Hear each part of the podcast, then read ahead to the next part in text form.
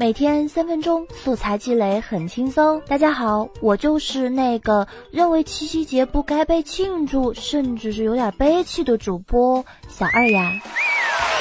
七夕节又沦为一个国民的情人节，就是互相送礼物，嘿，真俗。可是小二也好想俗一把嘛。好了，趁着七夕节呢，这大好时光，不如让我们赶紧来积累一篇历史小素材啊！以后写作文的时候，这才真真实实给力呢。今天我们要讲的历史小故事是关于晏殊的。晏殊家贫，人成堵。哎啊，大家呢应该听过这样的一句词，说无可奈何花落去，似曾相识燕归来。嘿，北宋词人晏殊呢，给后世人啊留下了一百三十多首风格婉丽、情致悠闲的词作，那么人们就把他与北宋文坛领袖欧阳修并称为晏欧组合。真的吗？其实呢，晏殊真正值得称道的更是他的为人。那么在公元一零零五年的时候啊，那时候晏殊才十四岁。就能够指物作词，被人们称为神童。哎呀，多神奇！他指一件物品或者器具，什么乱七八糟的东西，马上就能作词。哦，简直厉害！这个厉害厉害。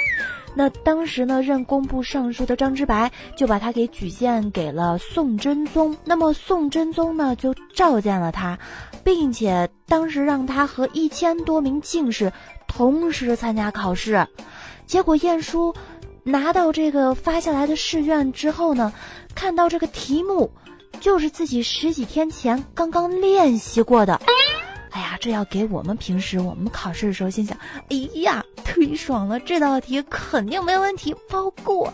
谁让我搁前几天练过呢？哎呀，可是人家晏殊就不这样，人家毫不犹豫的如实向宋真宗就禀报啦，说我要求更换题目。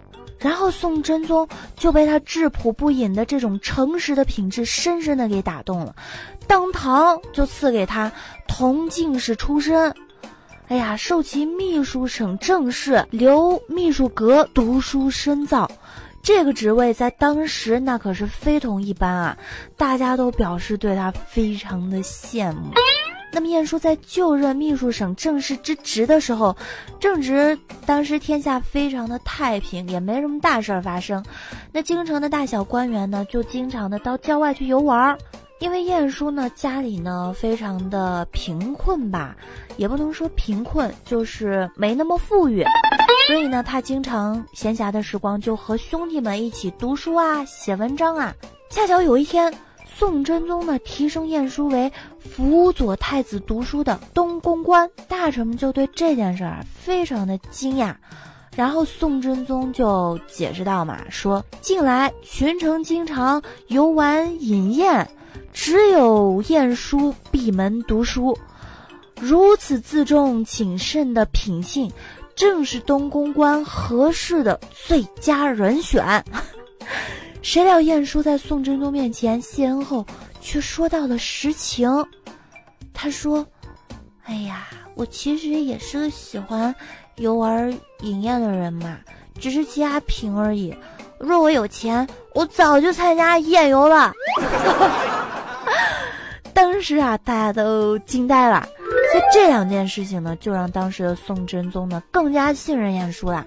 后来晏殊这个官位就一路飙升啊，可以说真的是飙升。五十一岁官拜宰相，身居要职。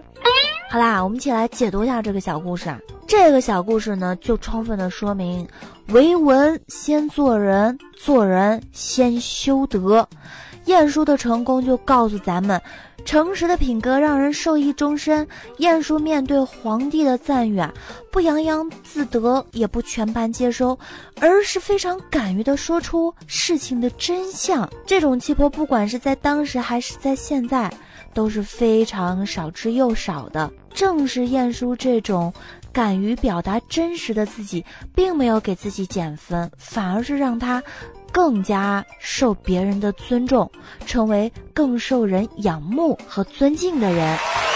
接下来那就是重要环节，小二支招。正直诚信的品格永远比能力更重要。所以呢，这篇历史小故事适用的范围呢，就是如果我们在写到呃诚实、实事求是、识人善用、敢于表达真实的自己的这些方面的作文的时候，就可以非常好的适用啦。那么接下来呢，就到了回顾上期精彩评论的时刻啦。让我们看看上期节目大家都有哪些精彩的评论呢？尾号为二七八九的同学说好喜欢，我觉得中外名人素材也不错哦。好的，那接下来呢，我们会轮番的在这节目里面一波一波的给大家积累素材。那尾号是四零七零的这位同学说，希望能够更新快点儿。那你说的更新快点是每天在？节目时间上是上午、下午，还是说每天多更几篇？没说清楚呀，小二没有 get 到。那么尾号为四七五零的这位同学说：“小二姐姐，我觉得你的声音清纯又甜美，我好喜欢哟！相信你一定也如其木工，宽容善良吧？嘿 嘿嘿，都为你说对了，这是今天七夕收到的最好的呃礼物吗？谢谢。然后尾号是零四三一的这位同学说：棒棒的，嗯，我相信听作文素材跟我一起积累的同学们也都是棒棒的。”小宁说：“小二姐，请问你为何叫叶小二？真名吗？其实这样的例子，春秋战国时期也有很多呀。例如公子小白，并没有记管仲的一箭之仇，而让他当大官，最终让齐国成为第一霸主。欲杀己之人都能原谅，杀个马又算啥呀？对，其实这样的例子在古人那儿，不管还是在现代人呢，都非常的多。”重要的是，我们把这些例子呢积累到自己的知识库里，哎，自己用的时候就源源不断，多棒啊！那再回答你前面那一个，说你呃为什么叫小二？哎，这个说来话长啊，这不是真名，这是我非常喜欢的一个艺名儿，真名是什么呢？以后再和大家说吧。然后尾号是幺二幺九的这位同学说，好喜欢你啊，小二姐，谢谢你们的喜欢。说实话，如果我每一个节目能被大家喜欢，这就是每天给我生活的非常大的一个动力，真的，因为这是我热爱的事情啊。嘿，然后尾号是八八九六的同学说：“加油，支持小二姐，希望可以一直更新下去。”嗯嗯，希望我们可以一路相随。然后小佳同学说：“秦穆公真有气度，让我很惭愧呀。”嗯。小佳同学，我跟你有同感，就是很多故事我们听过了，觉得很有道理，但是轮到自己身上呢，就觉得有难度，所以就让我们一起惭愧吧。好啦，因为今天的节目是上午更的，所以呢，留言就读到这里。如果喜欢小二，喜欢和我一起积累素材，就赶紧给我不断不断的点赞，不断不断的评论吧，期待大家更精彩的留言。今天的节目就是这样，明天同一时间不见不散喽，拜拜。